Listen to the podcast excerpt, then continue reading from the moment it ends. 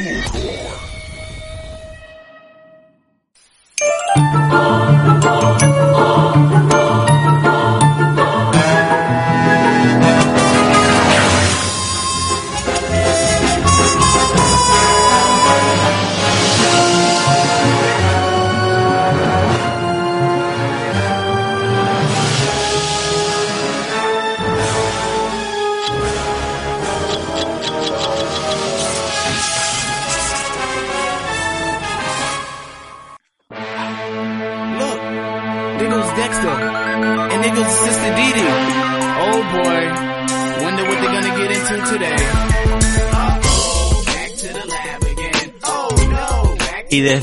Ese cuarto escondido detrás del librero de la pieza de Fulgor en este caso, inauguramos este noveno episodio de nuestro podcast No es la forma, donde toda la semana nos estamos dedicando, ¿cierto?, a comentar alguna serie, alguna película, alguna serie de la infancia en este caso, porque estamos en este arco de series de la infancia, ¿cierto? ¿Cómo estás, amigo mío? Bien, bien. Pelado. Oye, nunca, nunca, sí, estoy pelado ahora. Te veis más brígido, güey, como, Sí, me veo un Hark, me podría hacer una barba candado. sí, o esas como de motoquero, sin pera. Oh, Como- como el Joe Exotic. Sí. El Joe Exotic. Oye, ¿nunca soñaste con tener un laboratorio secreto? Sí, toda mi infancia. Yo como que con- cuando era chico pe- pensaba caleta esa wea. Como Oy, weón, aquí podría hacer la wea como... Nada, era, era, era un sueño.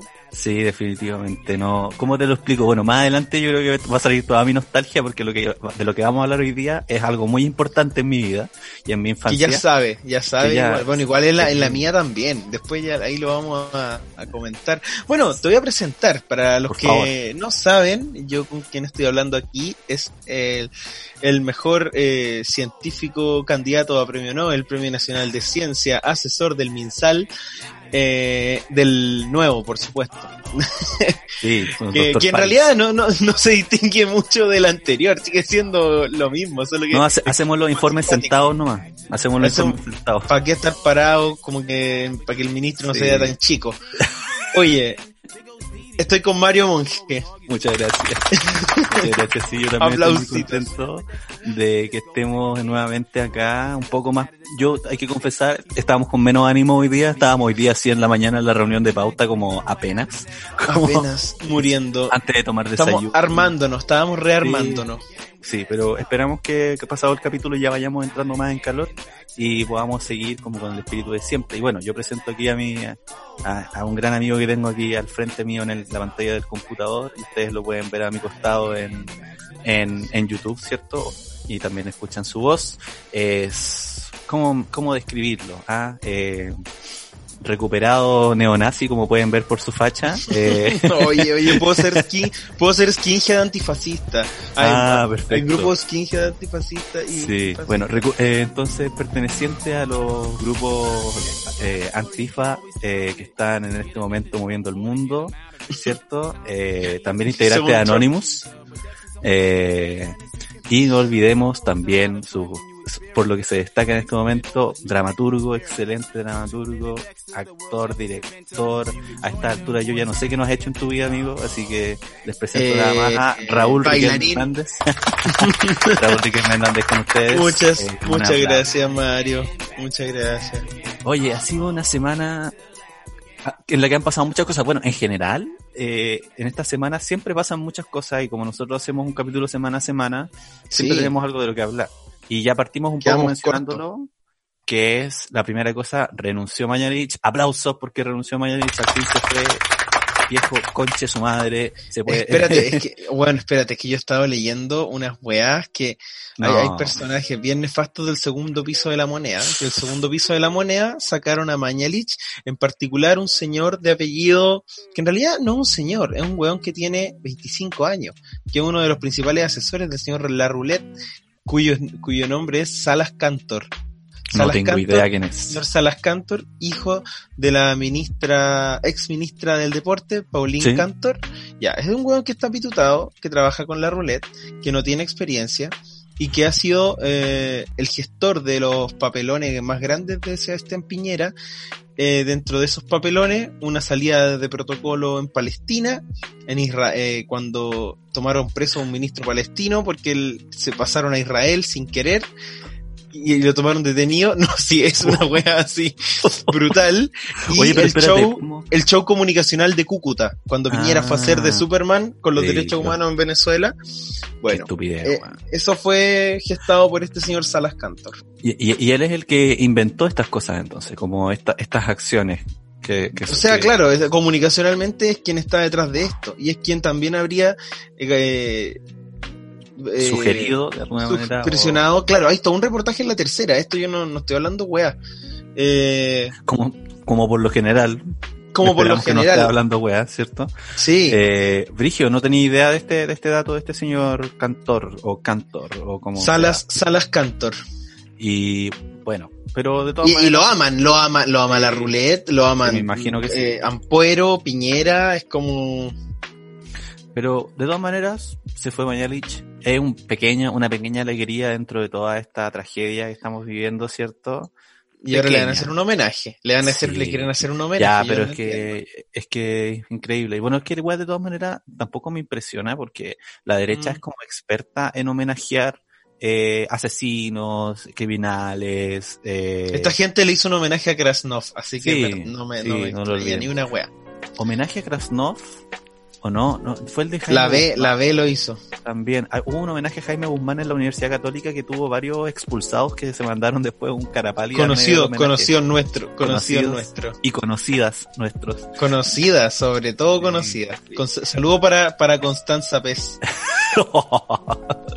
no sé si quería revelar el nombre, pero Puta la weá, ya cortan Sí. después.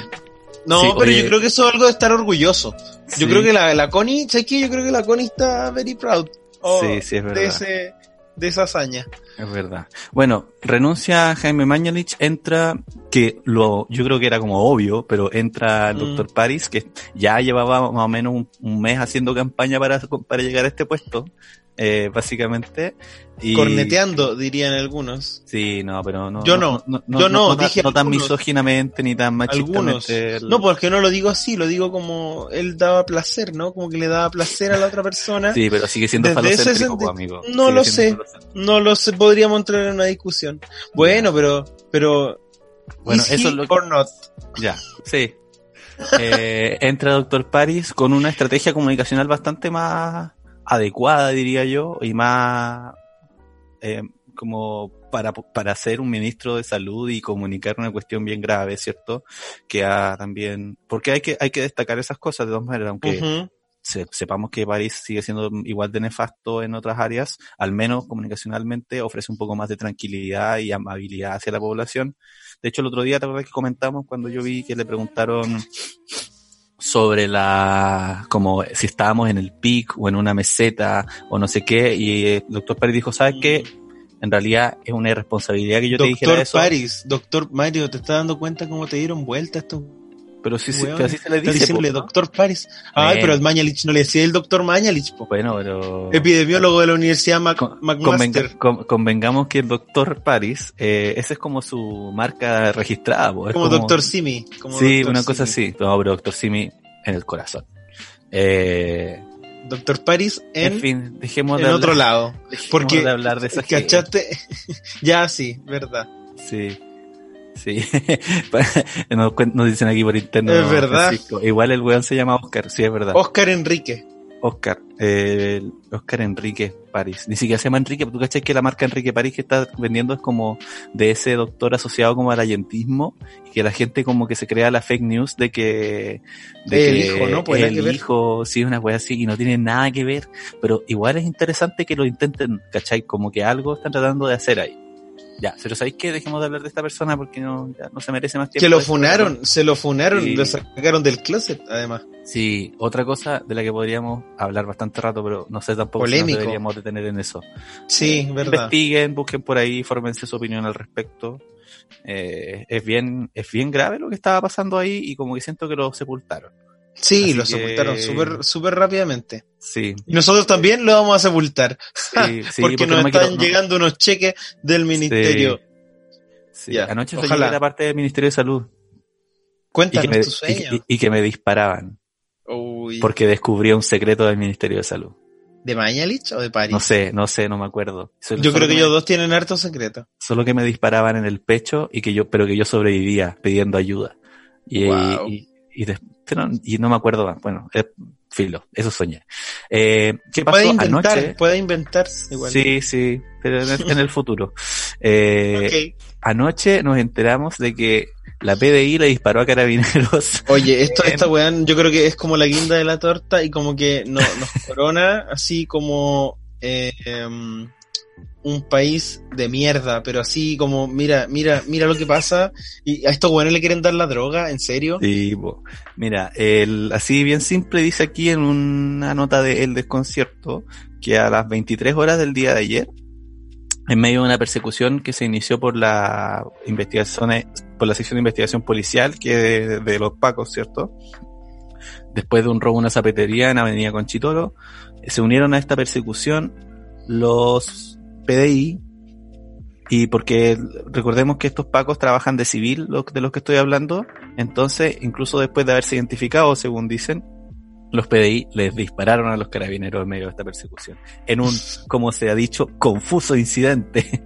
Confuso incidente, me encantan los confusos incidentes. Siempre Sí. esconden, esconden cosas más oscuras de las que aparentan. Pero ¿sabéis qué? Yo creo que esto es como una estupidez nomás. Como que yo creo que probablemente los pacos no supieron identificarse bien o no dominan el lenguaje para lograr una identificación como correcta. Ya, pero weón, pero eso no, no implica que haya que dispararle. ¿O quiénes, quiénes dispararon primero? Los pacos. No, no, no, si la PDI disparó. Eso es lo que se dice. La PDI Pero, disparó pero ¿por qué disparan? Como, ay, te identificaste mal, te disparo. Lo que pasa es que no estaban en estaban en medio de una persecución, ¿en ¿cachai? Y los A pacos estaban, sí, y los pacos iban en una van o en un furgón que no era de Paco. Que no era de Paco y ellos tampoco Ah, ya. estaban vestidos de Paco. ¿Cachai? Y porque supuestamente era como una operación, un operativo especial. Ahora, si me lo preguntáis a mí, yo creo que capaz que los Pacos hayan sido parte de toda esta cosa y, y nos la están vendiendo como de que hay como un confuso incidente, pero en, en realidad la PDI ahí como que los cachó, no sé. Yo creo Yo creo esa que, weá- mira, yo tengo mi tesis. Ya, dale. Mira, mi tesis es que, y aquí voy a repetir la palabra, es que lo- los PDI están a favor de la manifestación Un violador en tu camino y quisieron dispararle a los pacos por presentar una denuncia contra las tesis. Porque, ¿cachaste esa wea? Sí. que sí. los pacos están denunciando las tesis porque Ah. incitan al odio. Entonces yo digo, es una performance que se ha hecho en todo el mundo. Es una performance que ha sido alabada por movimientos feministas, transversales en todo el puto mundo. ¿Y quién va a denunciar a las tesis? Unos pacos culeados. Que unos pacos culeados ordinarios que no tienen nada mejor que hacer, que todavía no sabemos quién le disparó a, Gustavo Gatica, a Fabiola Campillay, y estos weones dicen, ya, ¿sabéis qué? Esto- esta, esta weá es la que nos deshonra. Weón, ustedes mismos se deshonran, o sea que como Sí. atacar el... No, no ir al origen del problema. No, pero también es que no sé, ya sabes que no sé qué decir de esto porque sinceramente no tiene como no tiene sentido, ¿cachai? No, no hay nada, no, no, no hay ninguna lógica en sus acciones, no hay ninguna decencia, ningún profesionalismo, ninguna, ninguna acción que sea lo mínimo como que se condiga mínimamente con la institución a la que supuestamente representan, que son como las fuerzas como de orden del país, ¿cachai? Que, que yo, yo me imagino que en un ideal, que, que por supuesto probablemente no sucede en casi ninguna parte del mundo, pero en un ideal tiene que ser una institución como decente, con una actitud ciudadana. O sabéis que Como- mm, yo pensaba que el abuso policial va a existir. Sin embargo, por ejemplo, en, en Estados Unidos, no sé qué, como que ocurrían las weas o y, e inmediatamente se sabía quién era y se identificaba, ¿cachai? Y de hecho Trump eh, firm- Trump, pues, weón, firmó unas weas como para investigar las policías, no sé qué, Sí. y es como, weón, ni Piñera, po, ni Piñera ha hecho esa weá. Entonces, estamos más, somos más a la derecha que Trump. Yo creo que Es sí. que lo, es que lo que pasa ahí también tiene que ver como con la historia de nuestro país y las fuerzas armadas y de orden, po. ¿Cachai? Que acá la- estas instituciones tienen todavía secuestrada la, la- como judicialmente y Mm. legislativamente, ¿cachai? Al país porque venimos de eso, pues sí, no olvidemos de que el país en el que vivimos ahora fue construido por esa facción de, del país, pues y ellos se protegieron a sí mismos con leyes, se protegieron a sí mismos con facultades, ¿cachai? Entonces, seguimos todavía, nuestra democracia de alguna manera sigue secuestrada por las Fuerzas Armadas y de Orden.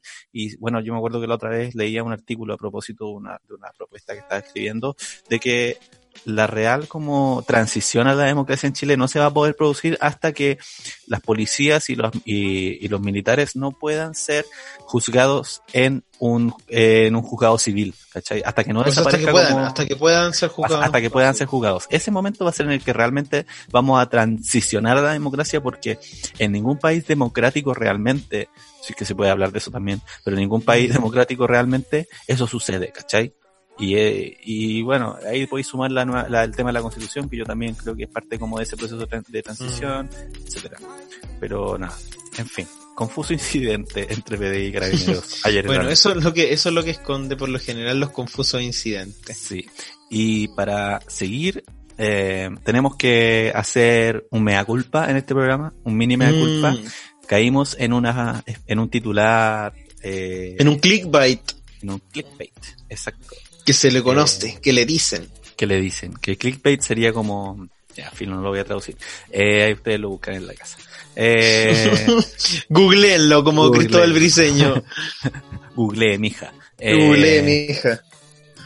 eh, que era este asunto de lo que el viento se llevó, ¿cierto? Con HBO Max, que si bien efectivamente HBO Max retiró temporalmente lo que el viento se llevó de, de, de su plataforma, lo hizo solamente para volver a subirla, pero con este mensaje y con este como estudio eh, previo a la, al- a la exposición de la, de la película.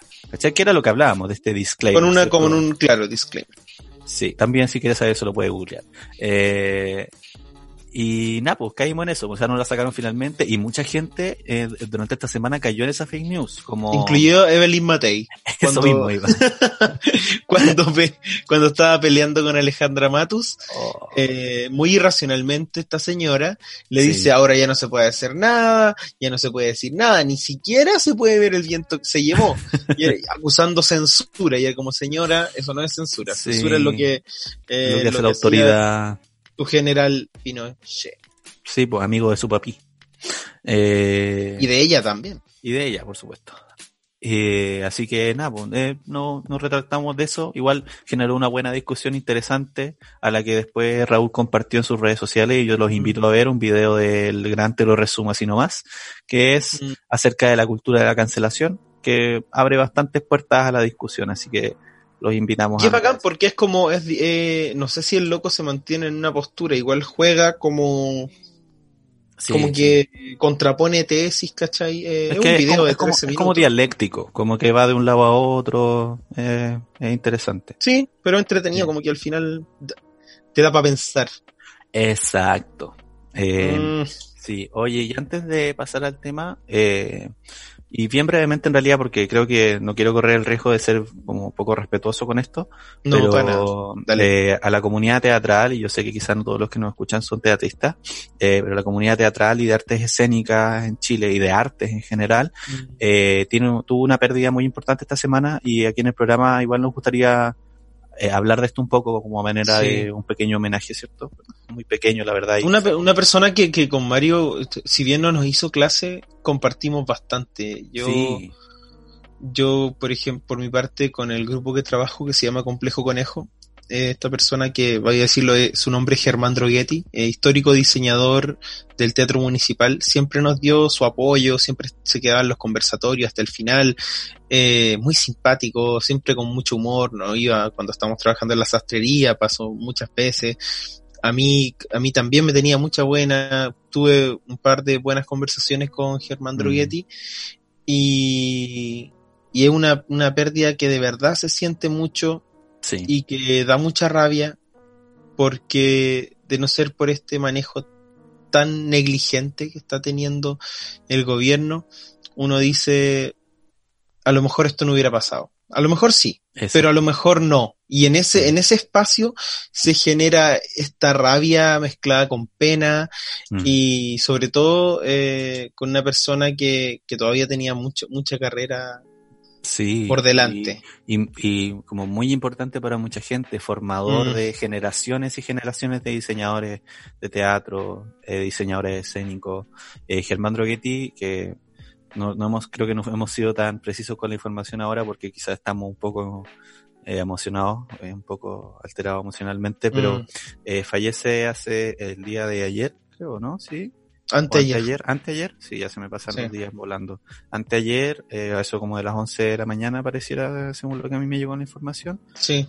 después de haber estado luchando contra el coronavirus en su cuerpo por dos semanas más aproximadamente. Eh, fallece Germán Droghetti, destacado diseñador escénico. También lo conocí personalmente, como dice Raúl, lo conocimos en la Escuela de Teatro de la Universidad de Chile. Compartí con él muchas veces informalmente, como en, eh, en un espacio de conversación que se da en esa escuela que es en la, en la secretaría, ¿cierto? Que, porque él siempre estaba ahí, porque ahí estaba más calentito y él tenía su sillón, ahí donde se sentaba a tomar café y a conversar con la, Con la Mónica y con la Paula- sí que son ahí la- las secretarias y en realidad quienes Mm. mantienen funcionando esa escuela. Mm. Eh, y ahí pude compartir bastante, siempre tenía algo, algo divertido, algo interesante que discutir, que decir. También pude trabajar con él en un egreso como de ayudante eh, de actuación y él estaba a cargo del, Mm. del diseño. Nada, eh, muy sentida su partida, mucha gente a la vuelta quizá de que podamos, no sé, volver a esa escuela, que yo trabajo ahí de ayudante generalmente, o volver a trabajar o estudiar, vamos a, Mm.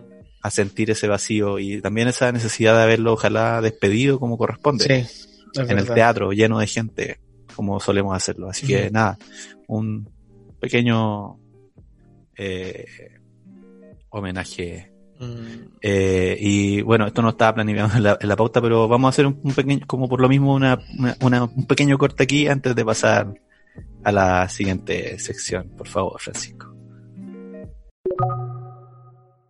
Entra bajo tu propio riesgo. Pasa por la puerta blindada donde cosas imposibles pueden suceder y que el mundo no ha visto jamás.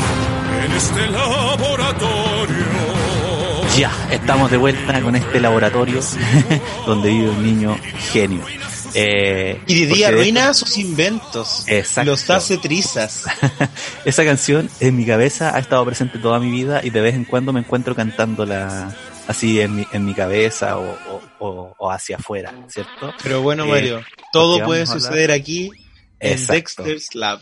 En Dexter's Lab. Porque para que rimara la canción, había que- era mejor dejar eso que en el laboratorio de Dexter. no. Todo puede suceder aquí. Sí. En- En el laboratorio de Dexter. Bueno, en fin. Vamos a hablar de esta gran, gran, gran serie animada, como muy querida por mí personalmente, eh, muy importante para Mario, mi ¿tú tienes, infancia. tú tienes ahí la, la presentación esta Sí, semana, sí, ¿no? estoy con mi, con mi torpedo de Wikipedia y además Pero me con, encanta, por favor. con lo que, con lo que pude averiguar, que no hay tanta información realmente así como teníamos la semana pasada de las chicas superpoderosas, que había un documental y todo, ¿cierto? Sí. Pero aquí tenemos la información que vi en un par de videos y también, y también que está aquí, que en realidad la de Wikipedia está bastante completa. En fin, el laboratorio de Dexter es una serie animada que se estrena eh, primero el 95 y el 96 con cuatro cortos transmitidos por Cartoon Network. En estos, digamos, What a Cartoon, ¿cierto? que es donde solían probar las series para saber cómo les iba a ir en el futuro. Pero finalmente la primera temporada se estrena en abril del 1996. Esta serie animada, creada por Gendy Tartakovsky, que ya conversamos sobre él la semana pasada, ¿cierto? Por su participación en Las Chicas Superpoderosas, y que también cuenta con la participación de Craig McCracken en muchos de sus capítulos como director o screenplayer, etcétera. Es una serie animada, como dije, que cuenta con cuatro temporadas eh, y que llega a su fin el 2003. Sin embargo, en esta última temporada no cuenta con la participación de Yandy Tar- Tartakovsky. Eh, y que además, digámoslo, es una de las series fundacionales, y esto no, es, no lo digo yo, sino que es una cosa como objetiva, de la lo que hoy conocemos como la animación original de Cartoon Network. Mm. Recordemos que Yandy Tartakovsky y Craig McCracken, entre otros, entre otros y otras, estudiaron en CalArts, que hablamos un poco de este instituto la vez pasada, ¿cierto? Que es el Instituto de Artes de California, fundado efectivamente eh, por Walt Disney en su tiempo. Eh, y ¿En que ¿Qué, es año, qué año fue esto? ¿De qué ¿Como los hablando? 60, 50, cuándo se 60? funda CalArts. Mira, te lo Sí. digo, te lo digo inmediatamente, guachito. Bueno, 1961. mientras... Ah, ya. Ya, Así de 1961. Y que ha dado, Sí. y, que, ha- y que ha parido CalArts grandes eh, animadores, no solo de los años 90, sino que también actuales. de la actualidad, sí. Dentro de, hecho, se le- esos... se le llama, ah, perdón, se le llama, Sí. ult- en, hoy en día se le llama CalArts como a un estilo de dibujo que estamos conociendo hoy día, por ejemplo, con Steven Universe, con eh, Gravity Falls, con Exacto. eh, Hora de Aventura, que son eh, todas estas animaciones son de alguna manera producto de estudiantes de esta universidad, como lo es la gran Rebecca Sugar, que también a su vez fue alumna de Gendy Tartakovsky. Y sin ir más lejos, yo tengo un libro, por ejemplo, que es como el arte de Steven Universe, y el prólogo de ese libro lo hace Gendy Tartakovsky, el creador de eh, Laboratorio de Dexter, y ahora últimamente tiene una serie de películas que son Hotel Transilvania, Mm. También son de Gendy Tartakovsky. Sí, recordemos que también Gendy Tartakovsky fue creador de grandes, grandes animaciones como Samurai Jack. Y Mm. que es muy, muy increíble que en algún momento podríamos dedicarle quizá, si nos da la gana, algún capítulo. Y Sí, sí. otra, y otra grande que es Star Wars Clone Wars. Una serie de culto de capítulos muy cortitos que lo daban en el Cartoon Network, que son dos temporadas que luego quedaron fuera de canon, pero que yo diría que hay que ver y rever porque tienen un mensaje, un, un- una tesis sobre, bueno, en realidad no, no sé si es una tesis que están descubriendo la rueda, pero, pero cuando, pero cómo muestran la guerra, las guerras clon eh, de Star Wars, eh, es muy bacán porque no, no hay, no sé si hay tantos buenos y malos, sino que hay lo, lo que causa la guerra, como Mm. el dolor de la guerra. Podemos, podemos ver eso, además de unos capítulos maravillosos. Hay un capítulo en el que no habla, no hay, no hay ni un texto, que es el capítulo de Mace Windu, que se enfrenta a Dirge, que es un cazarrecompensas creado especialmente para esta serie, muy como una armadura gigante, y toda la pelea entre Mace Windu y Dirge es eh, en silencio. Un capítulo que no sé cuánto durará, eh, cinco minutos, pero es, es, es una joya, una joya que pueden encontrar en YouTube también. Está completa esta serie. Sí, yo creo que hay que verla. Capaz que nos peguemos ahí un viajecito por el podcast por Clone Wars. Creo que Sí. ameritaría. Sí. Y podríamos invitar ahí a algún, al- a- algún buen invitado fanático de Star Wars para que nos ayude a, a analizarla. Eh, bueno, continuaré un poco, y eso que solo- ni siquiera hemos entrado a hablar de la serie, solo como de su importancia. Póngale. También eh, el Laboratorio de Dexter se destaca porque en su equipo de trabajo o por su realización pasaron grandes animadores que hoy en día reconocemos como creadores de animaciones muy importantes para nosotros. Eh, por ejemplo, eh, tenemos a Butch Hartman, que Creador de los padrinos mágicos. Exacto. Y de otras animaciones como Danny Phantom, eh, Mm, etcétera. Pero, por supuesto, muy conocido por los padrinos mágicos. También pasó por ahí eh, Rob Renzetti, creador de La Robota Adolescente, que también es una de las Wow. de, de una muy buena serie animada y que también participó en The Powerpuff Girls, que son las chicas superpoderosas. Y por último tenemos a Seth MacFarlane, más conocido como, o sea, más conocido por, ¿sabes quién es? Seth MacFarlane. Eh, Seth MacFarlane, pero por supuesto, el, el- el creador, el creador de eh, Family Guy Family y de Guy. American Dad Exacto. y de eh, Cleveland Show. The Cleveland Show. Sí, así que ¿También es decir- Cleveland Show? Sí, Eh, pues si Cleveland Show se desprende de, si no me equivoco, Tienes de toda la varias razón. Ya, estoy confundiéndola Sí. con otra serie. Sí, en el fondo podemos darnos cuenta que el laboratorio de Dexter no solo fue una inauguración de alguna manera de un nuevo estilo de animación y de una nueva como generación de animación de Cartoon Network, sino de una nueva generación de animadores y de creadores de series de animación que nos han eh, que han seguido creando contenido hasta hoy en día y de alguna manera son como los papás de esto, por así decirlo. Eh, bueno, puros hombres igual, ahí, ahí- ahí es otro tema, pero, pero sí había que decirlo. Y eh, ¿cómo funciona esto de la inauguración de un, un nuevo, de un nuevo, de una nueva generación de animación por el laboratorio de Dexter? Sucede que hasta mediados de los 90, Cartoon Network básicamente se dedicaba a transmitir y retransmitir eh, series de Hanna-Barbera. Pues recordemos que Hanna-Barbera, si no me equivoco, tú lo dijiste la, la vez pasada, es, era como que El- el- era de Hanna-Barbera o pasa a ser- Era el estudio, claro, después pasa a ser estudios Cartoon Network. Era, Y, Dale. o sea, se dedicaban a, a transmitir, por ejemplo, los Picapiedras, ¿cierto? Eh, los Supersónicos, Scooby-Doo, que son grandes animaciones, que también las pudimos ver en su tiempo nosotros. Eh, pero de alguna manera estaban un poco estancados o estancadas, ¿cierto? En este, en este proceso o en estas animaciones antiguas y no sabían cómo, cómo continuar. Y el laboratorio de Dexter llega como una nueva opción o una nueva forma de, de hacer animación gracias a, a Jenny Tartakovsky y el éxito que tuvo fue significativo en la aparición de nuevas animaciones. Y ahí, por ahí tenemos de la que hablamos la semana pasada, ¿cierto? Que son las chicas Ujú. poderosas y así en el futuro. Eh, así que de alguna manera le debemos un poco nuestras series de la infancia, al menos Yo creo la- que, yo creo que bastante. a Jenny Tartakovsky, ¿sí? Eh, y a su laboratorio de Dexter. Bueno, ahora, el laboratorio de Dexter. Eh, ¿De qué se trata? Profesor, continúe. Yo estoy aquí. Raúl, Raúl no hizo la tarea, así que... No, no es que no hice la tarea, te, corre- te correspondía. Ah, ya. Sí, Ah, estamos sacando trapitos al sol aquí con, la, con, con nuestros amigos en la casa, Mario. No, no, no, tranquilo.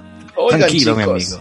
Eh, ¿qué- ¿De qué se trata el laboratorio de Dexter? es muy Cuénteme, simple. cuénteme, Es un personaje que se llama Dexter, que no sabemos exactamente su edad, entendemos que es adolescente al parecer, o niño, no tiene una edad aproximada.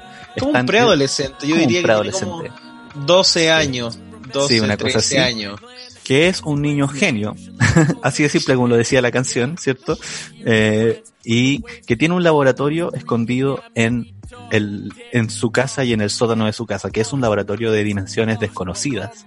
Eh, no sabemos qué tan grande es y que en cada capítulo nos sorprende como con nuevas cosas, pero que tiene una hermana, que es Didi, que es esta chica rubia, ¿cierto? Con vestido de bailarina. Eh, que por lo general está metida en su laboratorio causando caos, apretando botones y de alguna manera perturbando el trabajo de Dexter. Y esa, digamos, es la, es la premisa.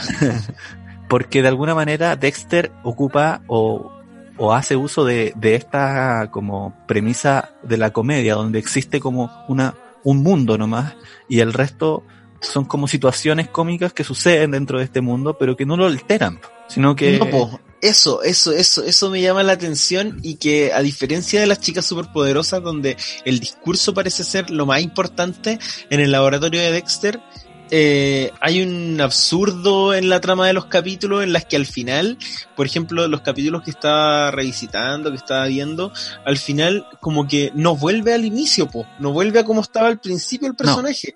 Cambia totalmente, porque además los capítulos son más cortos, los capítulos del laboratorio de Dexter son de, son de 6, seis 7 minutos, 6 minutos y medio, Sí. 7 minutos. Y las chicas superpoderosas son como 11 minutos, 12 minutos. Bueno, eh, en esto como que veía en el que, ya, bueno, después voy a contar un, un capítulo, pero, pero, ah, no, espérate, voy a contar eh, muy brevemente, porque después viene cuando hablamos de los capítulos que tenemos que contar Sí, sí. que, al- que Dexter como que se vuelve loco un poquito, como que empieza a flipar con, con, la- con su imaginación y al final te queda loco, así como Sí, para siempre. No, Pero- pero- no vuelve pero- a, no recupera la cordura.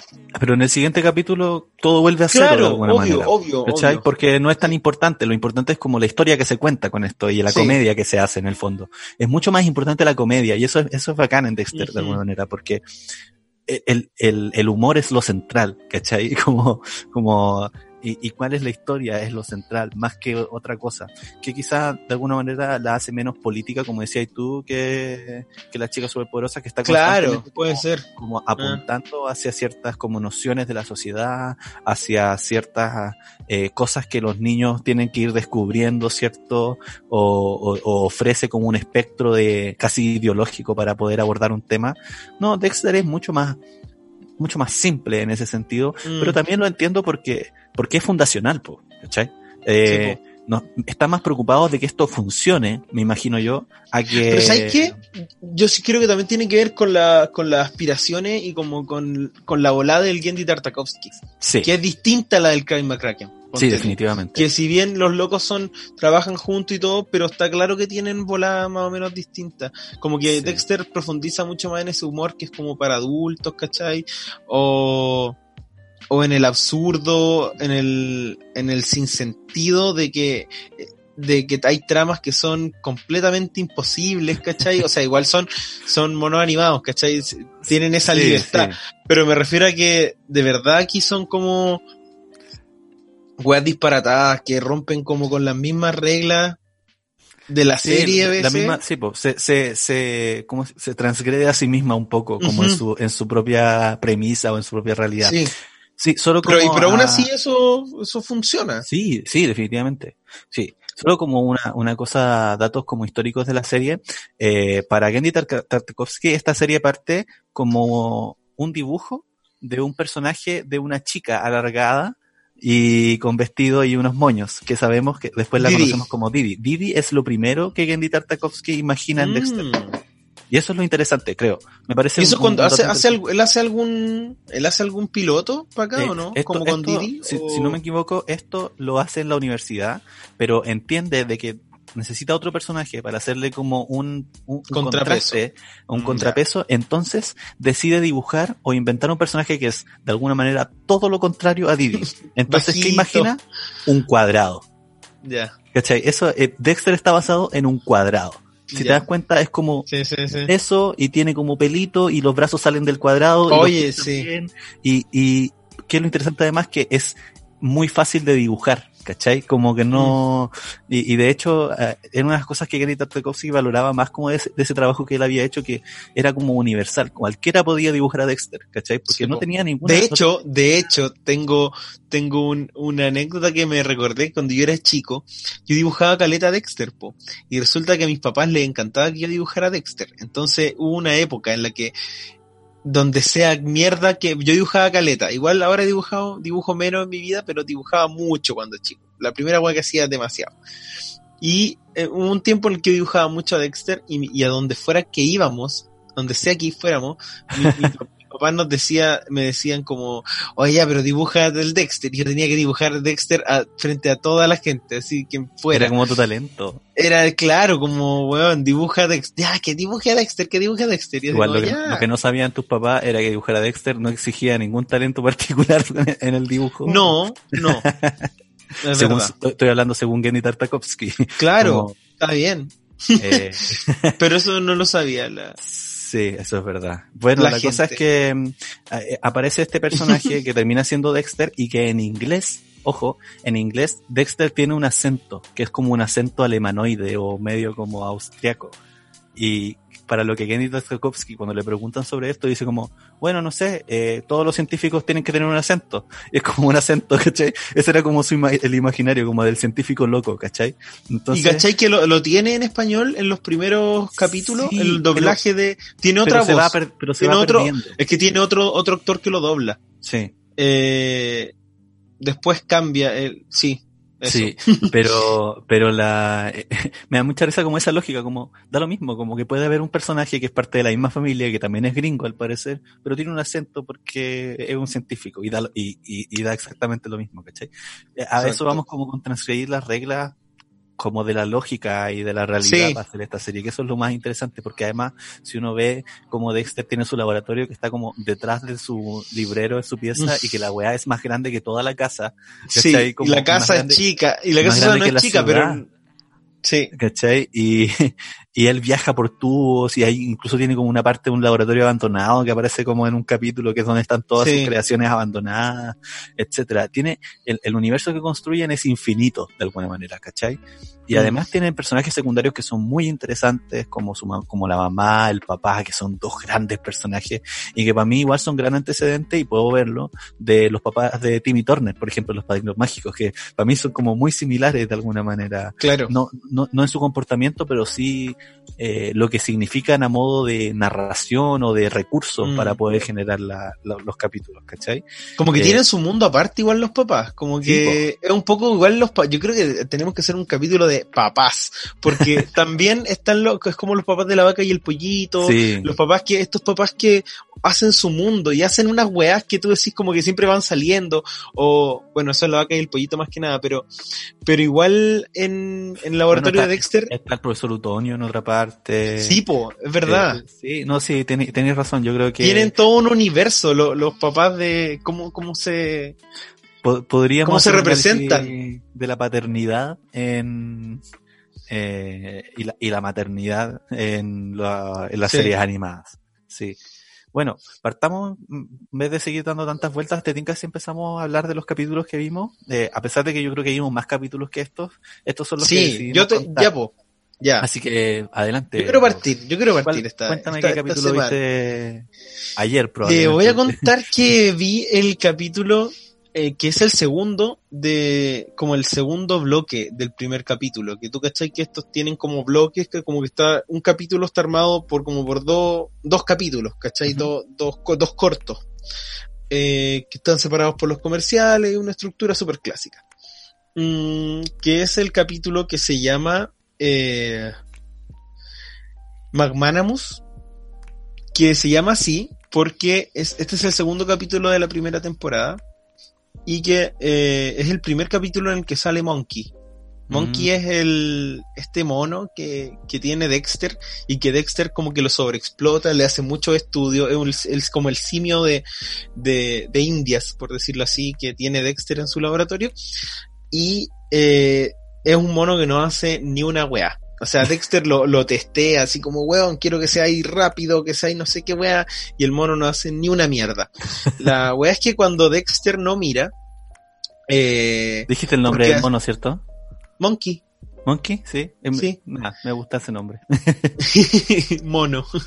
La No. weá es que, es que cuando, cuando Dexter no mira, de la misma forma que él lo oculta el laboratorio a sus padres, eh, Monkey funciona como el, el meta, como que funciona, la- es la misma, es como, como el Dexter del Dexter, que tiene secretos que no le cuenta Dexter, ¿cachai?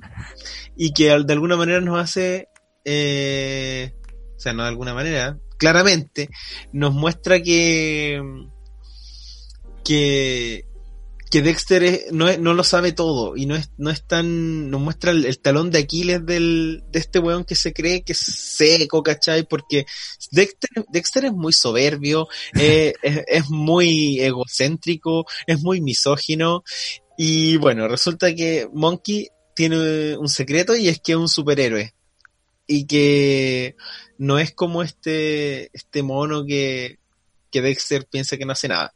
Bueno, en este capítulo eh, ocurre que, y tiene un estilo de animación muy distinto al resto de los capítulos, está la ciudad, que no es la ciudad de Saltadilla, pero es otra ciudad, donde vive Dexter, que no sé cómo se llama, eh, da lo mismo. Eh, hay mucho ruido, como que habla de la contaminación acústica, hay demasiado ruido, están construyendo, la gente grita, y empezamos a bajar, ¿cachai? Como mientras escuchamos todos estos sonidos, como por capas de la Tierra, así, ta, ta, ta, ta. Llegamos abajo, como cerca del núcleo de la Tierra, y hay como un monstruo de lava, que se llama Magmanamus, y que está hasta el pico porque quiere dormir, y nadie lo deja dormir. Entonces, ¿qué hace este monstruo? Que no es malo, ¿cachai? No es malo, sale y empieza a decirle a la gente, por favor, silencio, por favor, cállense, quiero dormir, he trabajado mucho, lo único que quiero es dormir, el weón se hace gigante porque está como un poco enchuchado. Y después como que dice, por favor, pueden quedarse callados, como que la gente se queda un poco callada y el loco está como, oh, ya. Y de pronto, ¡ah! Se ponen a gritar y dicen, hay un monstruo, no sé qué cuestión. Y eh, empieza a quedar la cagada y el weón se enchucha más con la gente y empieza a decir, no, cállense, cállense, y empieza a destruir unas mierdas. Y después llega Monkey, eh, convertido en un superhéroe, en un superhéroe, que creo que tiene otro nombre, cuando ya está No. de superhéroe. Eh, yo, yo te lo busco. ah, pero muchas gracias, maestro. Con- sigue, sigue contando. Eh, bueno. Este capítulo. Este capítulo se llama eh, Dial M for Monkey, que es como Dial. Dial O M, marca, M para Monkey. marca M para M. Monkey. Exactamente. Y él tiene todo, todo un, un universo aparte, que aquí todavía no se, no, no, no se profundiza mucho, pero él es llamado por una agente que tienen como una agencia secreta eh, y hay un jefe que es como un viejo tuerto, ¿cachai? Y, y tiene todo un mundo del que Dexter no, no sabe, al menos hasta este capítulo. Y resulta que Monkey va, pelea con el monstruo, el monstruo se lo hace pico y lo tira, lo, casi lo mata hasta que la gente queda palo hoyo y dice como, weón, Monkey, Monkey, Monkey. Empieza a gritar, el monstruo se enoja aún más y hacia el final del capítulo se resuelve que Monkey usa sus poderes de mono y vuelve a dormir plácidamente, hace, hace que este, este mutante llamado McManamus duerma plácidamente. Eh, es divertido porque creo que como tienen poco tiempo para contar las historias, a veces las conclusiones de los capítulos como que a veces no se resuelven, de hecho. A veces No. simplemente como que terminan. Y es como que, eh, ah, vale, el fin, el fin, ¿cachai? Y, Sí. Pero en este caso, lo de McManamus lo recuerdo súper bien a propósito de, de ese rollo como de la ciudad ruidosa y como de este McManamus que es como, eh, de alguna manera una fuerza natural que está, está Sí. molesta con el ser humano, ¿cachai? Como que el ser humano, igual, igual aquí podemos ver una cuestión política de alguna manera mínima, ¿cachai? Como ecologista, pensada en, en, en Dexter. Eh, pero sí, tengo, al menos como a nivel de nostalgia, tengo muy presente la figura del monkey superhéroe, como con la M, ¿cierto? En La el- M y de ne- traje negro. Sí, como de látex, así. Igual siento Sí. que eh, Gendy Tartakovsky tiene un rollo con los superhéroes porque además, más adelante, bueno, y lo vamos a hablar después, siempre aparecen los amigos de la justicia, que son una especie de parodia a los Avengers. Y que, que es bien, bien divertida para esa, para esa época. Oye, ¿qué eso? Eso me encanta. Yo recuerdo que está, eran el, el Mayor América, Valhalla y Gigantón. Gigantón. Tú te viste un capítulo de eso, ¿no? Sí, sí, el, eh, es bien chistoso porque Dale, cuenta. eh, estos son como Superhéroes, estamos como hablando de superhéroes en el universo Eh, eh, Dexter. Dexter, eh, Y siempre son porque- hombres. Y que, sí, y que- pues, y que sí. después le hace la mofa un poco Chris McCracken como present, porque también presenta, a los amigos justicieros en las chicas superpoderosas. eh, comparten el mismo universo. Así es. Lo, bueno, lo que vi en realidad, hay, hay dos capítulos de, los de los Amigos de la Justicia que recuerdo, que también son como cortos animados que están como dentro del mundo de Dexter, pero que además tienen la, la particularidad de que están hechos como una sitcom. No es una serie de superhéroes, es como Claro, claro. los amigos de la justicia que son roommates y como el mundo Sí. en su casa, ¿cachai? El que vi efectivamente eh, esta semana fue uno que no recuerdo exactamente cómo se llama el capítulo, tendría que buscarlo, pero que es cuando eh, Gigantón corre, bueno, recordemos que Gigantón eh, es como una especie de Hulk, pero morado, ¿sí? Y también está Van Halen, que es como una cruza entre el guitarrista y Thor, ¿cierto? El guitarrista como del mismo nombre y Thor, y que tiene como una guitarra. No, no, no es el mismo nombre. ¿No? Val, No. Halen.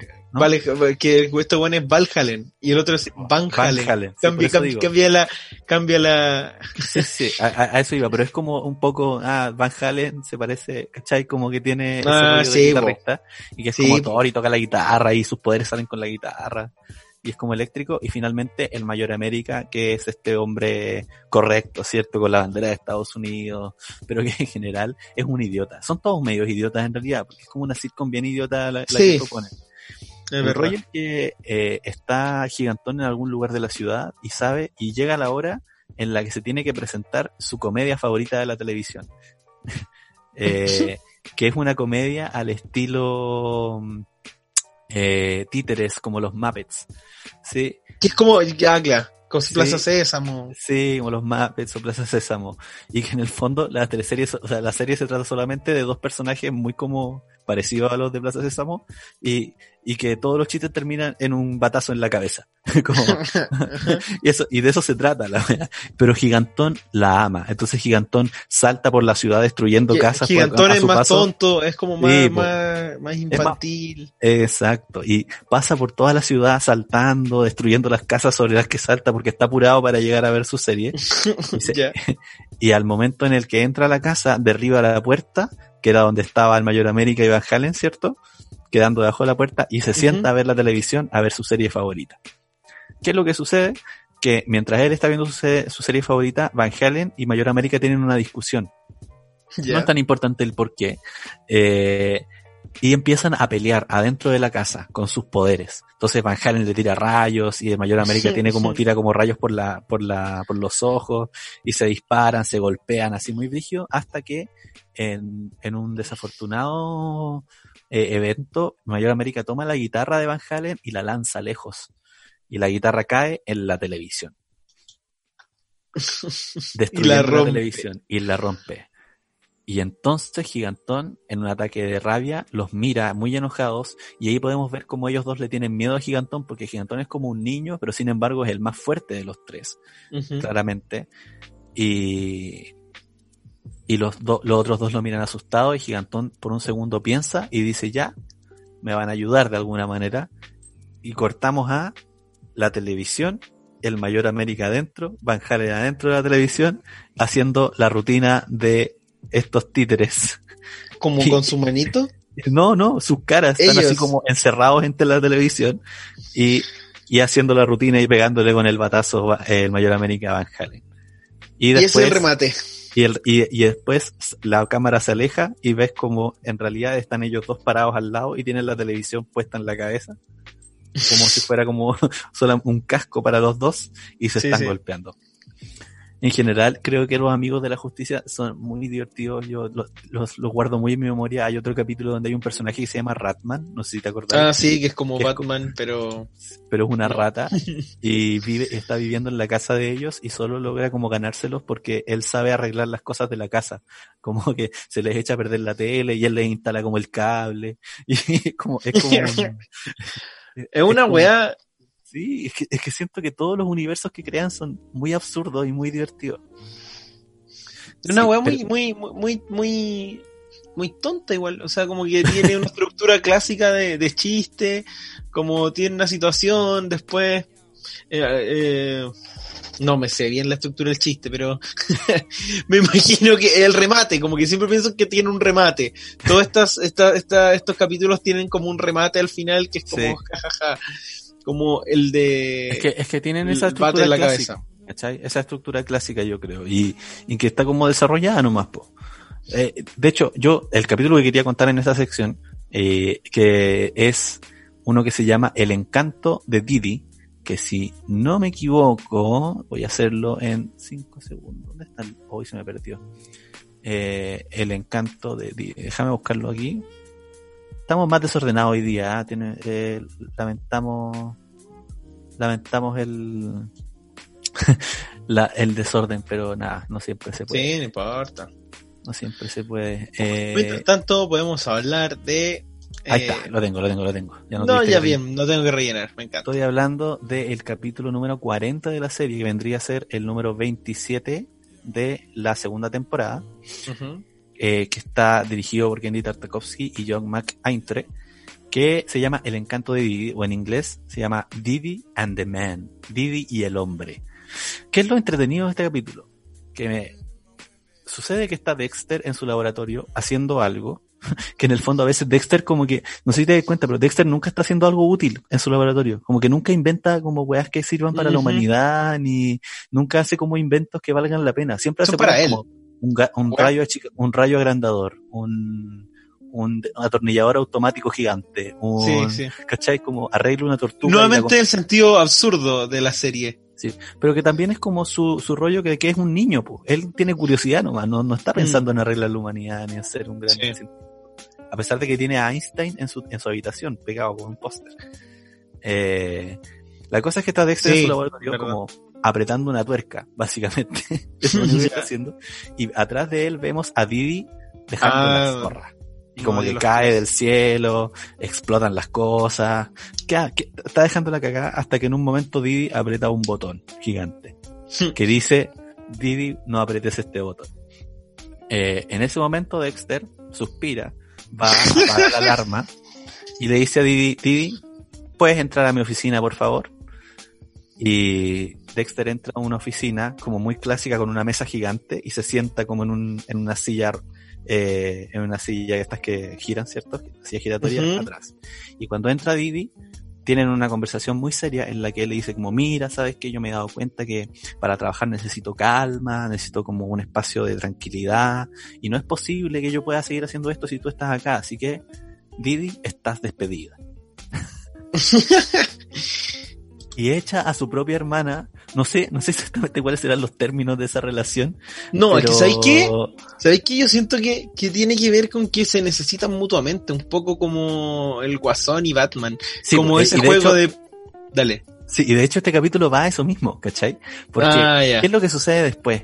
Dexter eh, empieza a hacer, ¿cómo se llama esto? Eh, entrevistas para una nueva hermana molesta. Porque él, después Como de- casting.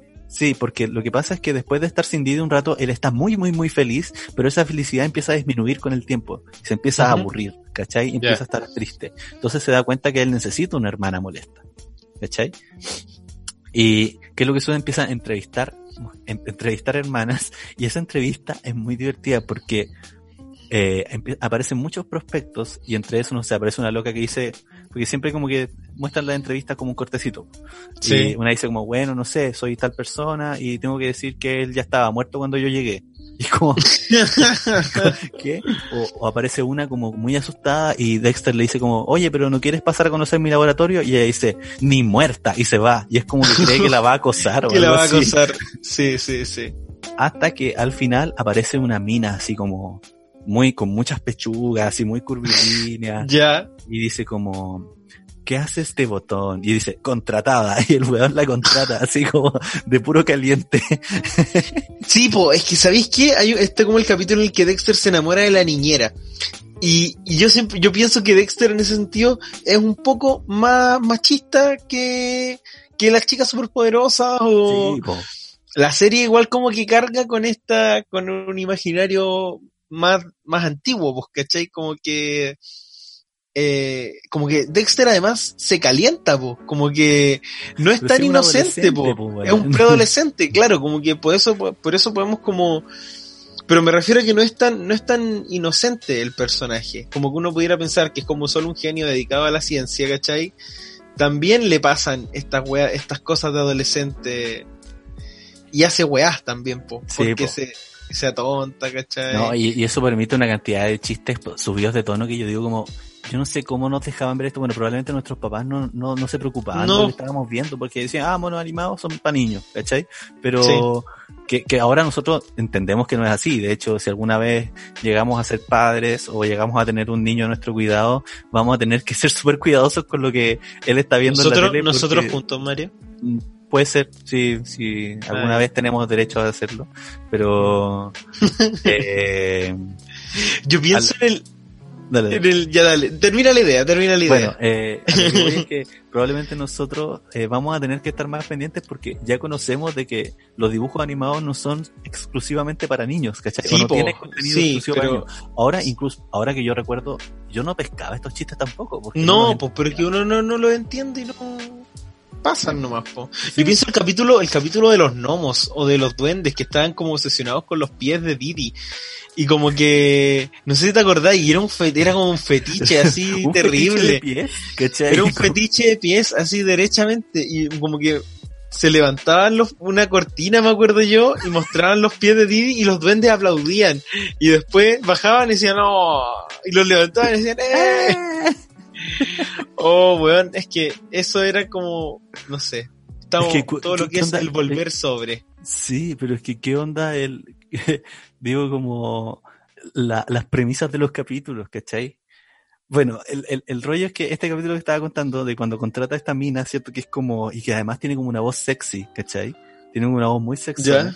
Eh, y le habla así, dice, oh, en vez de poner que Didi siempre dice como, ¡ay, qué hace este botón! Y ella dice como, mmm, ¿qué hace este botón? Y es como muy otra onda. Y, y Dexter Sí. está muy enojado porque ella no es molesta como su hermana, po, porque igual al principio como que le calentó, pero él necesita a Didi, ¿cachai? Entonces Ujú. dice como, ay, y la está como entrenando para hacer Didi, ya, pero tira los frascos, y ella tira los frascos y no se quiebran. Dice, pero quiebralos, ¿cachai? Tienes que quebrarlos. O, o corre de un lado para otro. Y solo quería llegar a que hay un chiste que, que hay aquí en este capítulo que eh, porque Dexter está diciendo, ya, pero mira, tienes que hacer otras cosas. Por ejemplo, puedes bailar, como Didi, pues piensa como Didi, puedes bailar. Y ella dice, "Mm, ¿bailar? Y lo mira y dice, eso te va a costar 50 dólares más. Y Dexter la mira, sale de pantalla, se escucha un chorro de agua y vuelve mojado. Así como si se hubiera da- dado un, un baño de agua fría, como para Porque estaba para- caliente. Porque se calentó. wow. ¿Cachai? Eh, digo, yo no, re- no recuerdo haber entendido jamás ese chiste, como que no, lo tengo en mi no, cabeza. son cosas que pasan en, real- en realidad. Y ahora tú volví a verlo y decís, weón, qué brígido. Sí.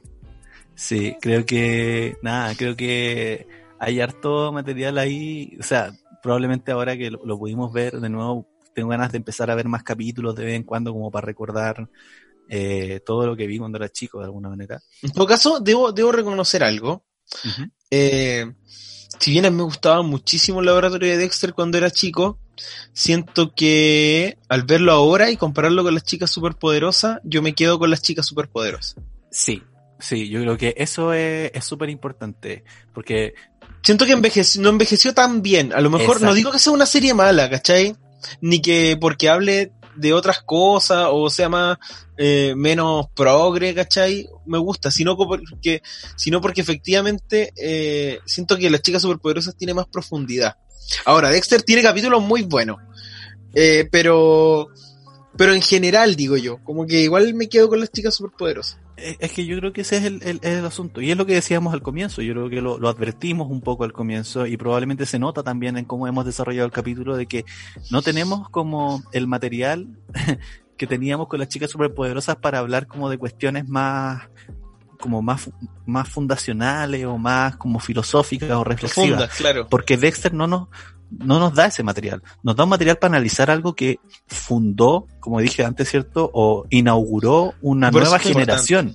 Y por eso es importante para nosotros, y también porque la vimos mucho cuando éramos chicos, eh, probablemente, pero no así las chicas superpoderosas que fue un paso más allá, ¿cachai? Mm, y es eso es súper importante de, de- de aclarar. Y que de Oye. hecho, ponte tú, Craig McCracken no pudo hacer las chicas superpoderosas hasta dos años después porque estaba trabajando en el laboratorio de Dexter. Y, y Con- de hecho, de, de hecho, el laboratorio de Dexter, como lo dijimos la vez pasada, catapultó a, catapultó a McCracken para que le dieran otra oportunidad a las chicas superpoderosas, porque como que había fracasado en su primer momento, ¿cachai? Mm. Eh, sí, eso, eso es bien interesante. Y bueno, como lo dijimos, Dexter también es una de bastantes eh, personas eh, y trabajadores de la animación infantil que sobreviven hasta hoy en día. Oye, ¿te parece si Que vamos cerrando esta primera sección?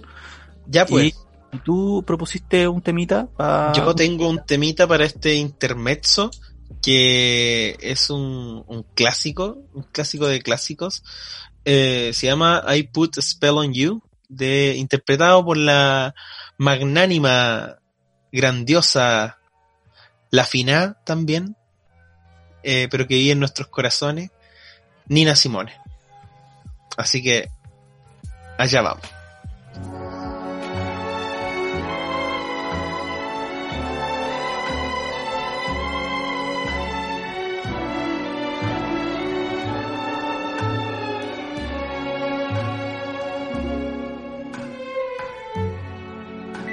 A spell on you.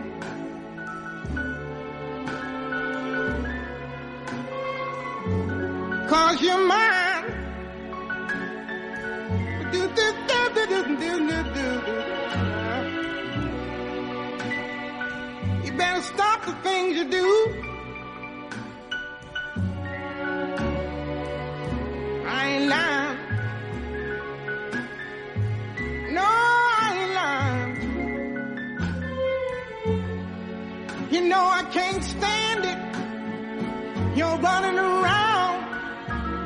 Know better, Daddy. I can't stand it because you put me down. Yeah, yeah. I put a spell on you.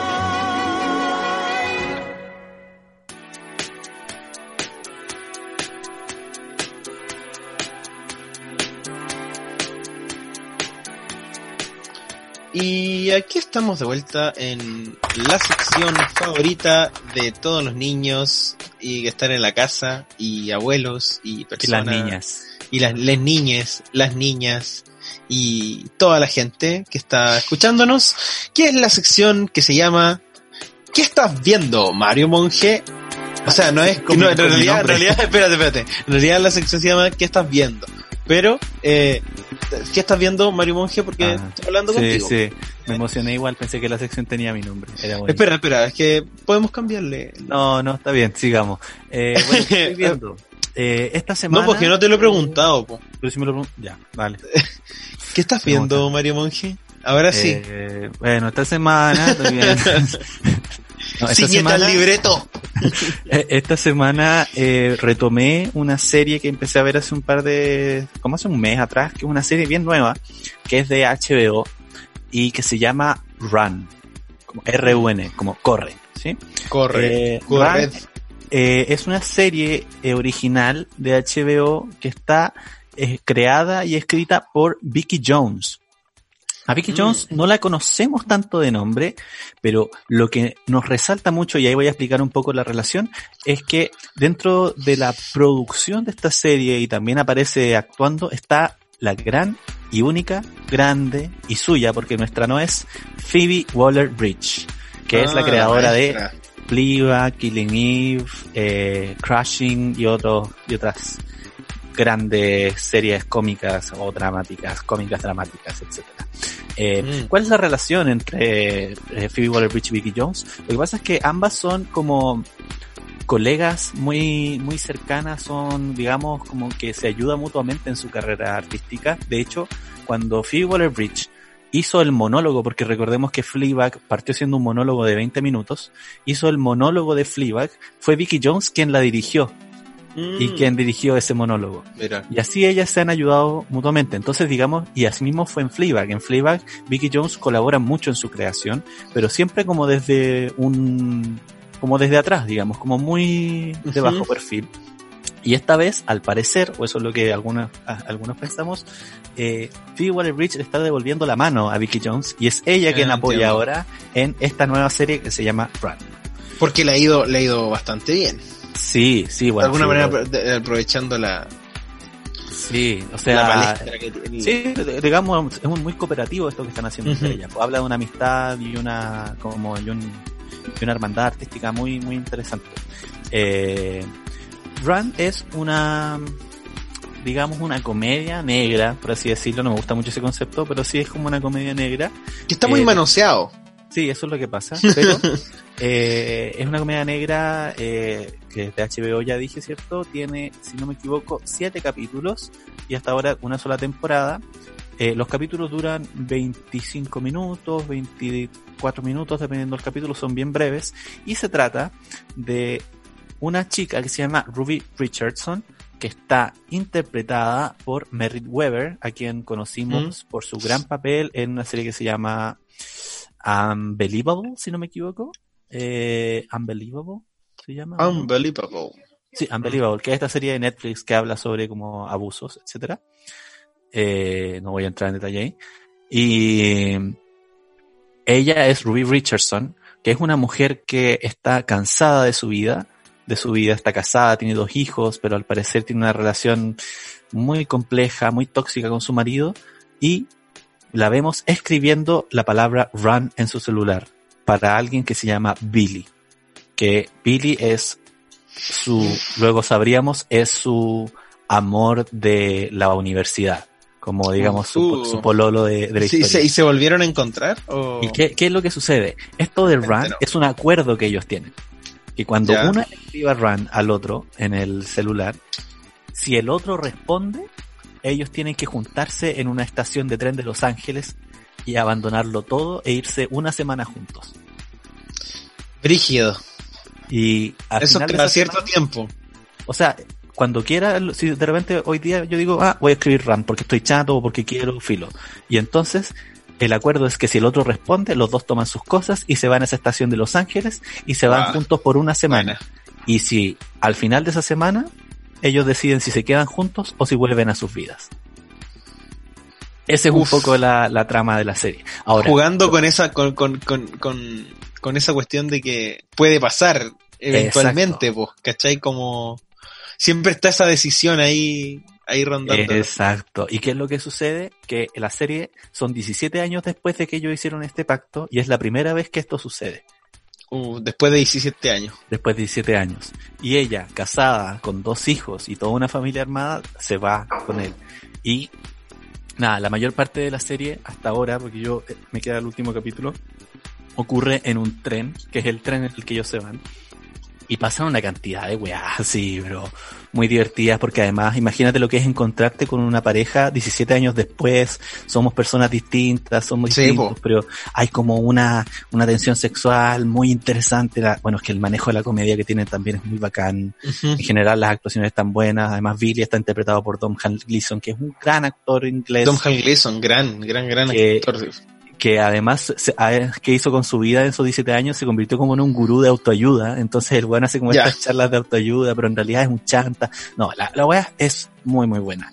Muy buena, tiene como, te juro que pasan muchas cosas en 20 minutos y, y nada, creo que eh, es algo que hay que ver. Está bueno que no le han dado tanta pompa como, como a otras cosas últimamente, eh, pero creo que hay que verla, así que se las recomiendo a, a todos para que la puedan ver. Mm, qué bien, la pueden encontrar en internet. Así que les recomiendo. Run. fantástico. Vayan a verla. Raúl, ¿Qué estáis viendo? Yo, yo estoy viendo una serie anime que se llama Kaguya-sama wa Kokurasetai Tensai Tachino Renai Sunosen. No sé cómo se pronuncia, si es así, cuya traducción es Kaguya-sama quiere confesarse, la guerra del amor y el intelecto entre dos genios. Ah, Que es una serie, eh, es una serie, ah, arigato, gos- arigato, gozaimasu. Eso diría como mi papá. Mi papá diría como, cuando me veía ver anime siempre hacía eso, como, ¿En serio? como que se reía de lo, de los Y japoneses. uno, y uno un poco avergonzado, papá.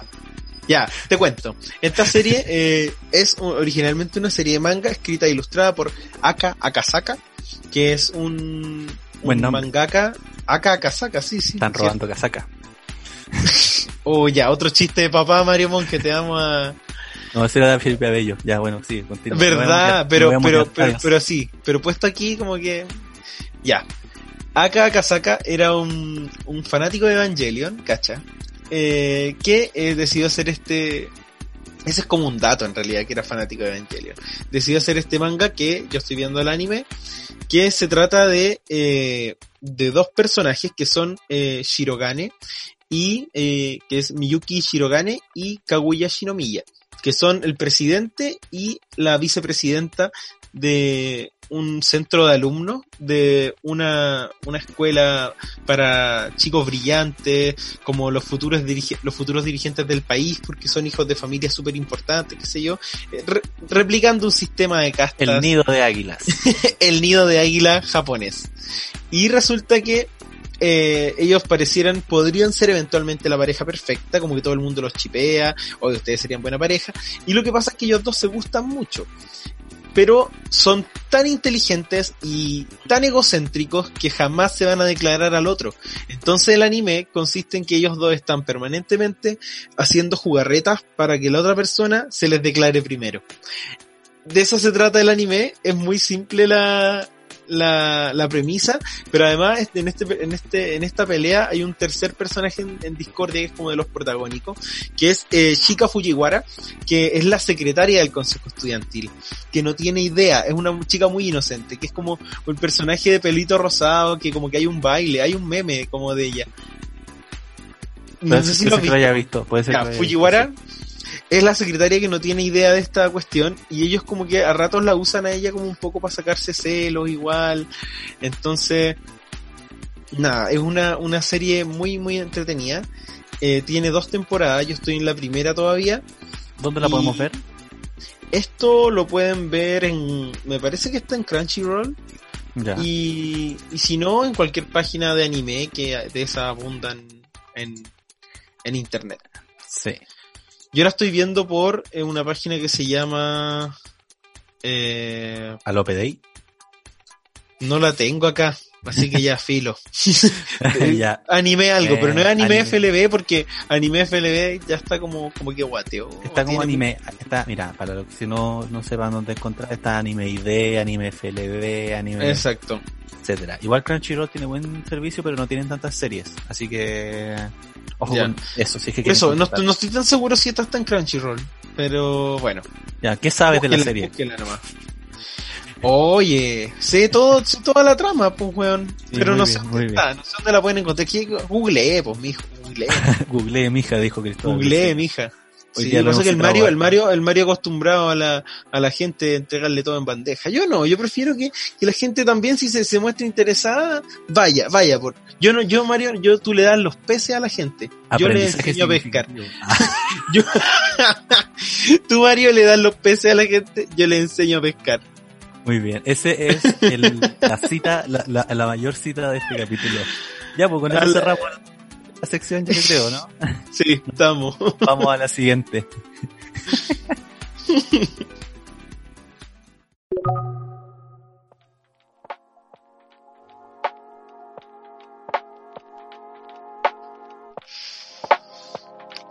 Oye, Mario Monje, Dígame. estamos en el último bloque. Sí. ¿Y? Qué bacán la música de fondo. Me hace estar sí- así, como, Sí, como drogado. sí. como con harto silencio entre las respuestas. Sí. Ya, podemos darle espacio, podemos darle espacio al silencio, igual. Sí, bueno, yo es que nosotros somos malos para eso también. Bueno, sí, No, pero- el, el- otro día salió como una, un, un, vi un artículo que hablaba sobre la nostalgia millennial y lo fijo. Sí, pues yo lo subí, uno de Jaime Altozano, famoso youtuber. Sí. Oye, eh, nada, pues quiero contar un capítulo que vi, que es muy bueno de Dexter. Cuéntemelo. lo- lo ¿Cómo se llama? Se llama ¿Cómo se llama este capítulo? Atrapa- Atraparlo con mi venganza. O en inglés, Atrapa 3. Trapped with Vengeance. Este capítulo es muy, muy divertido, eh, muy breve también, como todos los capítulos del el laboratorio de Dexter. Y se trata, parte con el relato, de hecho, de un personaje que no conocemos y que resulta ser el conserje o auxiliar del colegio de Dexter, que cuenta cómo en su colegio hay un niño diabólico que en el momento en el que él ya terminó de ordenar y de limpiar, no se puede ir a su casa Niño diabólico. porque hay un niño, un maldito niño, que se queda hasta tarde siempre en el colegio y que él tiene que esperar a que se vaya para poder irse a la casa, para poder cerrar el colegio. ¿quién es, quién es ese niño? Dexter. y que Dexter, muy mala persona, dice, no, es que aquí estoy más calmado, trabajo mejor, no sé qué, y el weón se queda en el colegio hasta tarde y no permite que este hombre, este pobre hombre se vaya a su casa a ver a su señora. De hecho, Nuevamente este- Dexter demostrando que es un egocéntrico que le Sí. importa un pico el resto. Y, y este, y, y de hecho te muestran, es cuando este te, relata que él llega a su casa muy tarde y su señora, que además es como un dibujo de una mujer grandota, así como con un cuerpo como medio cuadrado, gigante, y con un, con un gorrito de dormir en la cabeza. Una, una mujer brígida. Sí, sí, así, como una mujer rusa pensaría yo en mi, Sí. como, como del acorazado de Potemkin, sí, ¿no? Como, Sí, sí. no como las esposas rusas que muchas veces decían que se podían comprar, ¿te acordáis de eso? Por, por internet. La esposa como- rusa. Ay, me voy a buscar una ucraniana, y como que, Gaspar Rivas, Gaspar Rivas, weón. Ese ¿En weón que fue diputado, ese weón se casó con una buena que, con- y después, no sé, se separaron, parece, y la buena vino para acá, para Chile y todo. brígido. Bueno, Lo dejó por fascista el conche tu madre. El rollo es que eh, ¿qué decide hacer este conserje? Decide vengarse con de Dexter. Decide atraparlo con su venganza. Entonces, ¿qué es lo que pasa? Un día Dexter se tiene que ir temprano para la casa porque le llega un mensaje de que Didi descubrió un láser destructor en el laboratorio. ya. No es que, no es que Dexter como que tiene un- su computadora que tiene como vida propia, po. Sí, po. Computadora. computadora. Y hay un capítulo de hecho en que se le como tiene que cambiar el agua a computadora, me da mucha risa eso. Eh, la cosa es que computadora le dice, dice eh, oye Dexter, eh, Didi descubrió este rayo y hay como un 97% de probabilidades de que el laboratorio no sobreviva a esta wea. Y dice, ah, entonces me, chucha, me tengo que ir para la casa y cuando se va a ir, el conserje se va como a la sala de control, que no sé por qué tiene como una sala de control con pantalla y cámara y botones, así como súper rígida, y le cierra todas las puertas y las ventanas a Dexter para que no se pueda ir para la casa. Solamente para darle un poco de su propia medicina. Guau. Y lo, y lo encierra, pues, y Dexter intenta escapar por muchos medios. Ya. En primer lugar, lo que, lo que hace es eh, activar la alarma antiincendios y llegan los bomberos, pero el consejo alcanza a decirles que no, que fue un error, que no se preocupen. Y los bomberos dicen como, ah, bueno, y se van. Y no hacen ninguna pregunta, nada. Y después el... Y mientras eso sucedía, Dexter, muy inteligente, deja como una hoja de cuaderno pegada en una cámara de vigilancia que hay en su sala de clase, con un dibujo de Dexter, como muy bien hecho. ya. Y el conserje no cacha de que eh, no es una grabación, sino que es un- Sí. hoja de cuaderno. Y Dexter se escapa por el, por, por la ventilación. Y ahí te muestran cómo el conserje lo activa la calefacción, entonces Dexter se empieza a quemar, y después activa como la ventilación, y Dexter como que sale volando. No, es como una pelea de genios, como que el, conserje también es otro, otro genio. Sí, pues lo tiene atrapado. Hasta que al final, bueno, después de que pasan varias cosas, se encuentran en la cafetería donde el conserje regó toda la cafetería con papas fritas y, de- y Dexter está descalzo. Entonces, imagínate como tener que pasar por ahí y pelean y el conserje le tira ketchup y, lo, y le tira como tenedores de plástico y se sacan, la, se sacan la chucha, te juro, si es como de las chicas superpoderosas, así como que se pegan con- sí. en- están peleando y en un momento llega la señora Del conserje. Del Obviamente conserje. ese personaje iba a entrar si, si, y aparece y dice, yo si lo mostraban. Y dice yo, y, y súper triste, así yo todas las noches te espero, que tú estás trabajando hasta tarde y estoy súper ilusionada de poder verte en la noche y, y nunca llegas y, ahí- y te encuentro aquí jugando con un niño. y el, y el güey dice, no, no es lo que parece. Y, Sí. y al final ella se lleva como a, a, a John a la rastra y Dexter se va así como, en, en- como casi en pelota para la casa porque Sí, perdió como su entiendo. ropa y todo. Y ese es el remate del chiste, insisto, Dexter es Eh, son chistes, son chistes chiste, como- absurdos. Que son Sí. muy buenos chistes por lo demás. Que Sí. Y no, y igual eh, la narración es súper esperable que llegue ella en ese momento porque alguien tiene Sí, que po. romper esa pelea, sí. pero, pero nada, creo que está muy bien logrado, además es un muy buen capítulo, está dentro- votado como uno de los mejores capítulos de Dexter, de hecho de por, por el público en general. Y, y, Y tiene como este rollo como de porque igual en Dexter siempre hacen como eh, ¿cómo se dice? como homenaje a películas o cosas así y este yo Mm. siento que es muy como mm, duro de matar, ¿no? Es que como que, como Sí. que se va quedando como en, como en una musculosa y como que se va entre medio de los tubos de ventilación. Sí, creo que lo recuerdo, esa pelea y que llega la esposa. Sí, sí, no, es, es un, es un muy buen capítulo. Un muy buen capítulo. Buena. ¿Qué- ¿Viste algo? Yo, yo más? tengo el un capítulo clásico igual, que ha, dado origen a hartos memes. Y más de, más de contarlo como co- que pasa como a cada rato, es como contar la premisa básica y, y- y analizarlo un poquito.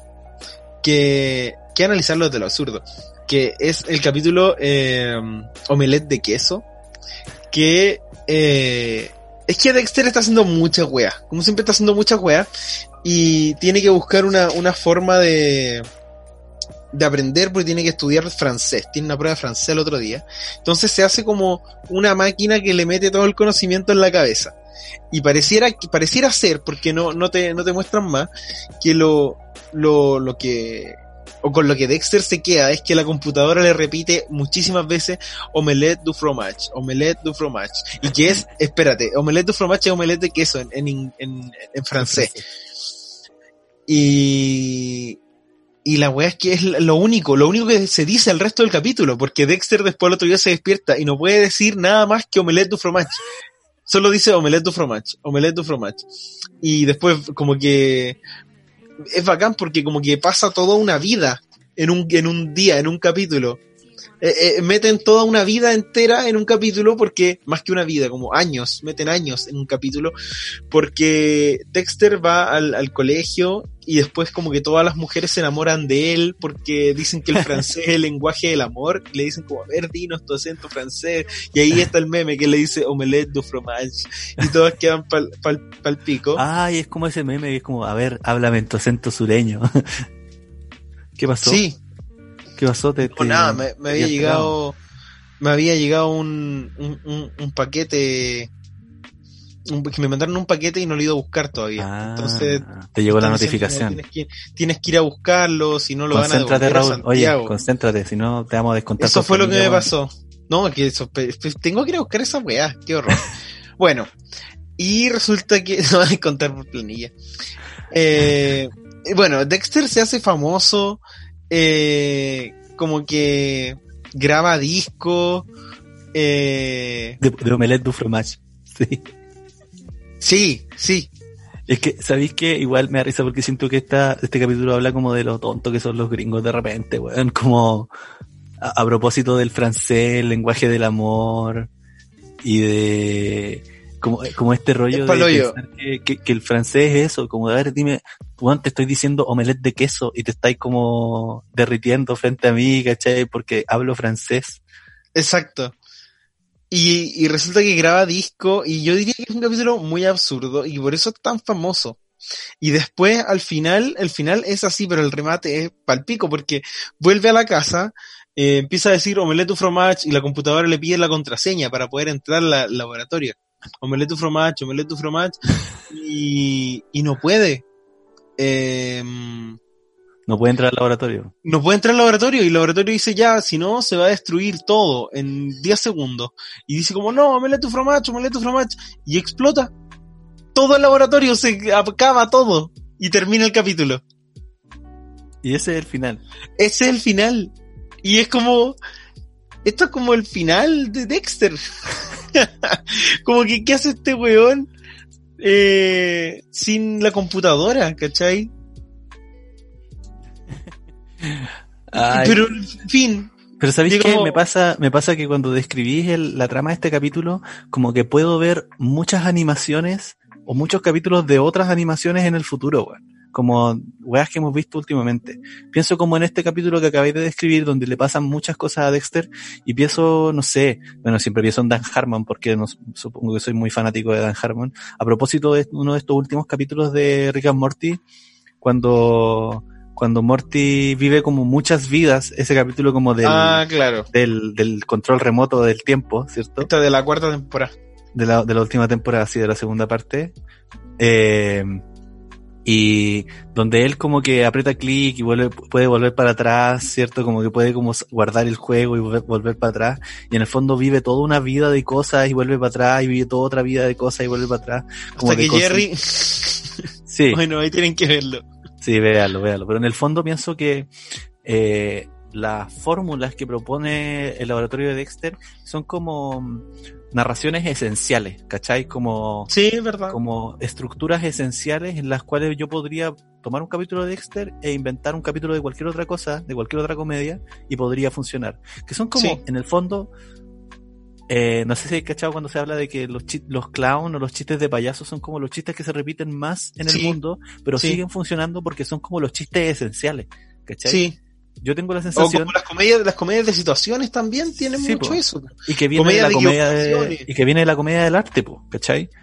Eh, como, como lo, l- la fórmula de los personajes, como la fórmula de la estructura Claro, narrativa, la tipo. forma de los chistes, y tú podrías, así como en cualquier otra cosa, agarrar Dexter y su estructura de sus capítulos y hacer cualquier otra serie, y podría hacer otra serie con las mismas situaciones y funcionaría igual, y probablemente Mm. podría lograr que fuera hasta más graciosa, ¿cachai? Si es que lo lográis hacer bien, Sí, po. o, o si, lo- si es que lo contextualizáis bien a la época. Mm. ¿cachai?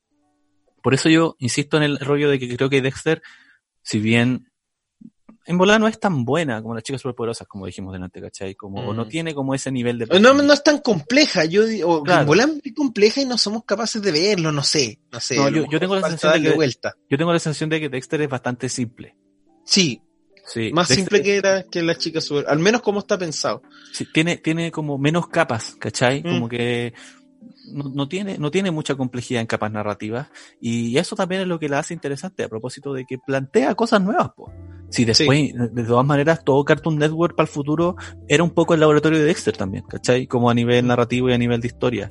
Y si lo pensamos después, incluso en Nickelodeon en otras partes, lo que hablábamos de, antes, como el hecho de que en los padrinos mágicos tú veías los papás, o los papás en general para adelante eran como los papás en Dexter, ¿cachai? Que tenían, cumplen como este mismo rol, que son como personajes como periféricos, pero que ayudan a construir un mundo y que además tienen su propio mundo. Sí, es verdad. No sé si te acordás del capítulo cuando cuentan cuando nació Dexter y Didi estaba chica, porque Didi es la hermana mayor de Dexter, Sí, que, que pudimos pensar que es la menor, pero, pero es hermana mayor de Dexter. Y como que lo traen a Dexter a la casa, ¿no te acordás No, no me acuerdo de ese capítulo. Sí, es, es un buen capítulo. Yo- y, ah, y yo- Dexter era una guagua. Lo- yo lo que vi ayer, también vi un capítulo que es al revés. ¿Te acordáis de eso? Mm, Que Dexter ¿Cómo? inventa como un cinturón que es para ir al revés. Como que tú, tú activas reversa y el weón camina para atrás y habla, y habla al revés. no lo recuerdo. Y tiene un robot que controla la palanquita. pues. Entonces, si él dice adelante en reversa, o sea, como Ed da y el robot, y el robot cambia como el, el- la palanca. Y después el weón puede caminar y hablar y repente dice al, al revés y, y el robot va a cambiar la, pala- la palanca y él va para atrás, ¿cachai? Y se devuelve. Sí. Y, y de hecho, yo diría que pasa un minuto del capítulo cayendo y subiendo. Como que cae y grita como, "Ah, eh, reversa, y vuelve para atrás, y adelante. Y Esa- cae. ese tipo de weas absurdas, po. Sí, se, po. se va en eso igual. Sí, y de hecho, el, el, ese capítulo, el desarrollo final es que Didi descubre la palanca y lo empieza a huellar. ¿Cachai? Entonces la mamá le pide que saque la basura y el weón va a sacar la basura y Didi aprieta reversa y el weón vuelve para atrás y la mamá lo reta porque no ha sacado la basura. sacaba la basura. o ese tipo de cosas, ¿cachai? Y, Sí. y al final Dexter descubre la palanca y a veces lo bacán es que Dexter le gana a Didi, ¿cachai? Como, nunca- claro, que es la pelea, el tira y afloja, po. Exacto, nunca ninguno de los dos es más, es, es superior finalmente, ¿cachai? Eso es lo ¿Quién es el antagonista? ¿Quién es el antagonista acá? Didi. Sí, de Dexter sí, po. es como el Sí, como que si tuviéramos que, claro, como que ponerlo en simple. En la, es, como, es, como, el Joker, decías tú, ¿cachai? Igual Dexter tiene un enemigo, no sé si te acordáis, que es Cerebro. Sí. Que, es un weón que originalmente se llama Susan. No sé sí, si te y que los papás, son, los papás son unos hippies, así... Y se ríe, jajaja, jajaja, ja, ja, ja, sí, hay unos capítulos memorables de Cerebro, me acuerdo de uno donde ellos como que van al monte Rushmore, que es donde están las cabezas de los presidentes. Y pelean con los robots. Sí, como que les ponen unas weas aquí, como en el cuello. y Ah, bajan verdad. como unos robots gigantes y son como... Es como George Washington contra Abraham Lincoln. Sí. y hay uno donde ellos salvan el mundo, que es el de los robots, donde unen como sus robots y como que tienen que tratar de luchar juntos, pero en el fondo no pueden porque se odian, pues, ¿cachai? Y de hecho Cerebro está enamorado de Didi. Está. Verdad, verdad. Y es mayor que Dexter, po. Sí, pues, es mayor, es más grande. Sí. Siempre Además, recuerdo cuando lo, que él tenía el pelo largo cuando era chico. y después se cortó, la, se puso una pelela y se una racinique y se cortó el pelo. Sí. Nada, yo creo que en el fondo eso, como para ir cerrando, Dexter Mm. Es una animación muy importante, a, a pesar de Sí. todo, como a pesar de que en volada, no sé, no es tan compleja como otras series de la misma época, pero recordemos que es la primera de esta generación de animadores, pues. entonces Sí. eh, probablemente no podéis profundizar tanto porque estáis experimentando pues, también, ¿cachai? Y en el fondo toma- tomaron dos premisas y dos personajes como principales con los que lograron hacer un montón de capítulos. Igual, hacer cuatro temporadas en esta época de una serie que tenía dos, tres capítulos por, Sí, por es verdad. episodio, ¿cachai? Creo que eh, tiene un mérito no menor. Sí. Sí, y, y creo que fue muy, muy importante para nosotros en ese sentido. Eh, nada, y la gente que la quiera ver está, está en internet, no está Está en latino también para verla como, Sí. como la recibimos. Sí. También y están los pilotos. Están Y los que, pilotos. que- que si, que si a lo mejor le encuentra otro rollo a Dexter, eh, que lo escriba también, que nos escriba y, y En verdad nosotros las interpretaciones- suficientemente- minucioso, o porque las interpretaciones igual son, son, son variadas, pues, ¿cachai? Sí. Eh, Yo me quedaría, no sé si te acordáis, hay un solo capítulo que se me olvidó mencionar, que es el del nuevo baile de Didi, ya. que es cuando baila como el caminante, como que... Ah, sí, es gran como- capítulo. Y lo único que quiere es mostrarle su baile a Dexter y Dexter No quiere, So- sí. solo no quiere verlo. Dice, no, no quiero verlo. Y, pas y que, que deja la zorra en el laboratorio solo para no ver el baile de Didi. Porque Didi Y- lo hace cada rato.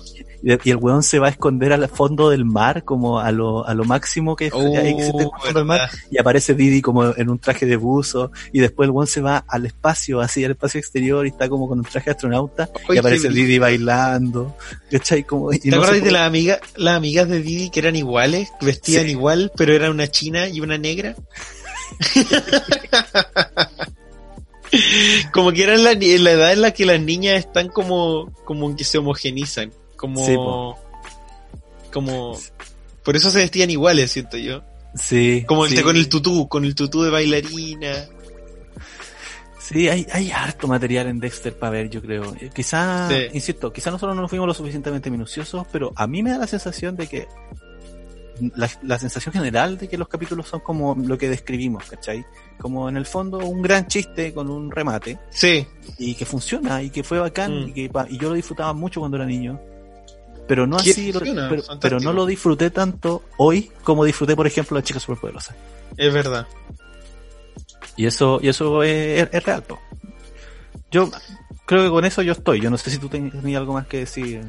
sobre No, yo, profe, yo iría cerrando. Yo. Bueno, fue un gran capítulo. Sí, igual. sí, sí. Sí. Hace rato que no estábamos solos. Hace rato que no estábamos solos, fue bonito volver a la a, lo- a los orígenes.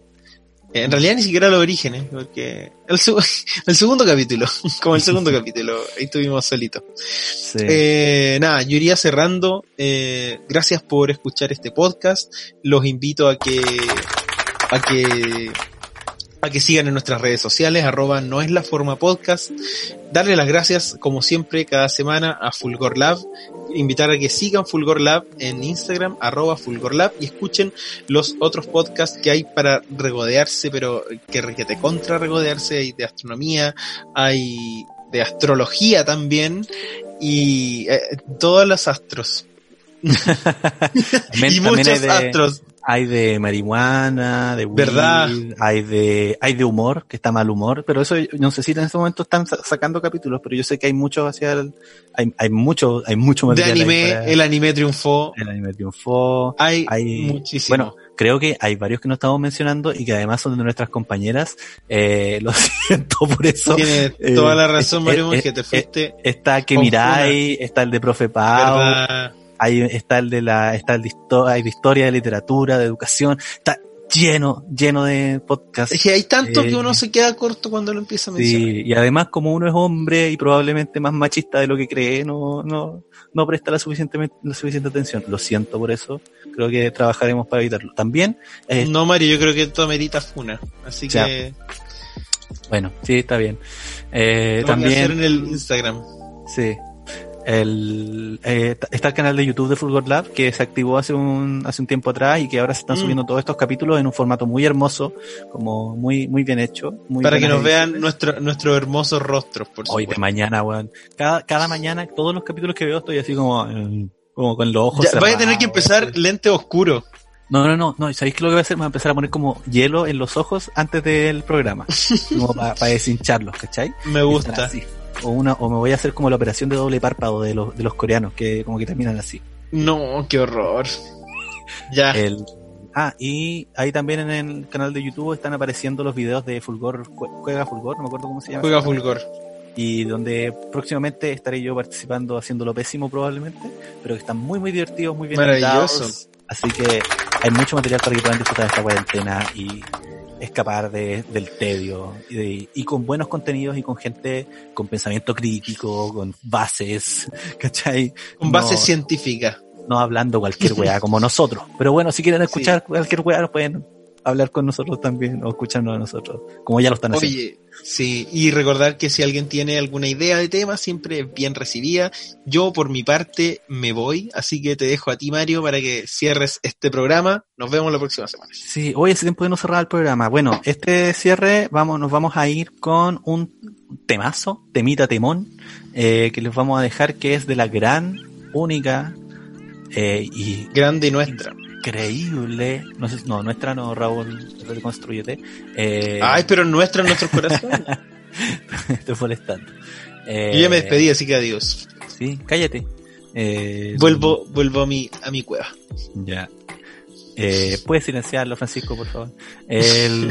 Oye, Mario está, está, está enojado conmigo hoy día. Está, No, no, te quiero, te quiero mucho, amigo, te quiero mucho. ya, yo también. Eh, y vamos a cerrar con ese tema de la gran, gran Ella Fitzgerald, que se cumplió el 15 de junio, otro año más de su sentida muerte, que nos abandonó. Y este tema que les vamos a dejar es Summertime, que canta también con otro grande, Louis Armstrong. Así que los dejo con eso y nos vemos en un próximo episodio de No la forma. Chao.